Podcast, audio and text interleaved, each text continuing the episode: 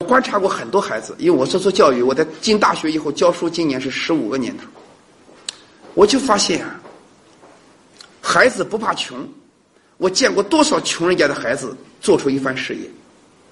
我发现孩子不怕笨。我见过多少看起来笨笨的孩子，后来也做出一番事。我觉得最怕的就是孩子没志气。一个一个没志气的孩子，没追求，没理想，没担当。没情怀，没使命，浑浑噩噩，无所事事。有人讲我家庭条件好，家庭条件越好，养出这样的孩子越容易成为败家子，因为他无所事事，他没有追求。所以我觉得啊，我经常给社会上一些有些家庭条件比较好的家长说：“我说你打拼积累了这么好的家庭背景，我说你们家最缺什么？缺家教，缺家风，缺让自己的孩子活出一个精气神儿，有道理吗？你们觉得？”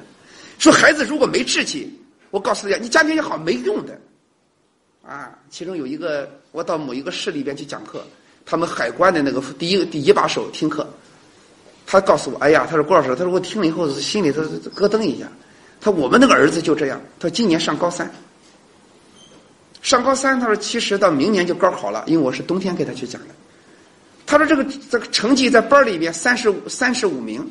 三十五名属于中等的成绩，说白了，他们能勉强上个二本。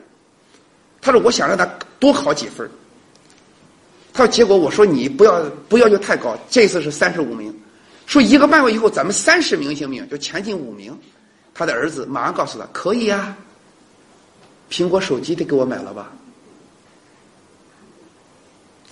他给我他他爸爸给我讲，他说：“你不说也就罢了。”他说：“听了你的课，他说。”他说：“学习提高几名，都要给我做做交易，就得你得给他做交换，你得满足他什么条件，他才给你考几名。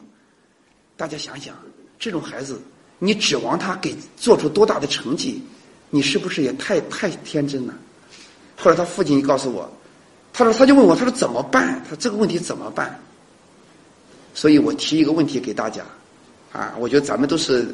啊，工作多少年哈？我说话，朋友们，我觉得一个学习的机会啊，不是说老是唱赞歌的机会。有的时候大家在一起学习交流的时候啊，我觉得不妨说一点真话，不妨说的让自己心里咯噔一下，有点难受的话。我觉得哪一句话让自己难受了，一定是说到自己的弱点上了。大家认可我这个判断吗？比如你要夸我说郭某人讲课好，那我飘飘然，那就完蛋了。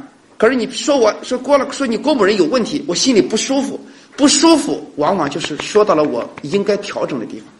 是我觉得大家有些时候交流的时候，不妨说一说心里边稍微咯噔一下的话，那往往是说中了自己最应该改正的地方。讲到这里以后，朋友们，人这一辈子要立志。咱们孔子十五有志于学，阳明说第一等是读书人，就是成圣成贤。孟子说五百年必有王者兴，舍我其谁？我们的周恩来总理十二岁为中华之崛起而读书。我当时听了看了周恩来的这个人生传记以后，我就在想，一个十二岁都为中华之崛起而读书的人，他这一辈子会卖麻辣烫吗？会摆地摊吗？他必定是一个不凡的人物。如果一个人没有追求，朋友们，他怎么可能做出一番事业？啊，我说的话说的更直接一点，咱们在这个社会上四五十岁的很多人。还有几个人还有当初心呢？有几个人还有在心中澎湃和激荡着这一辈子终生为之追求的东西？还有没有呢？方向太重要了。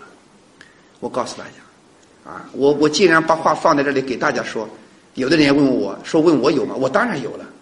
啊，我只要喘着气不死，我这一辈子干什么非常清楚。我到哪里讲课也非常清楚，讲什么。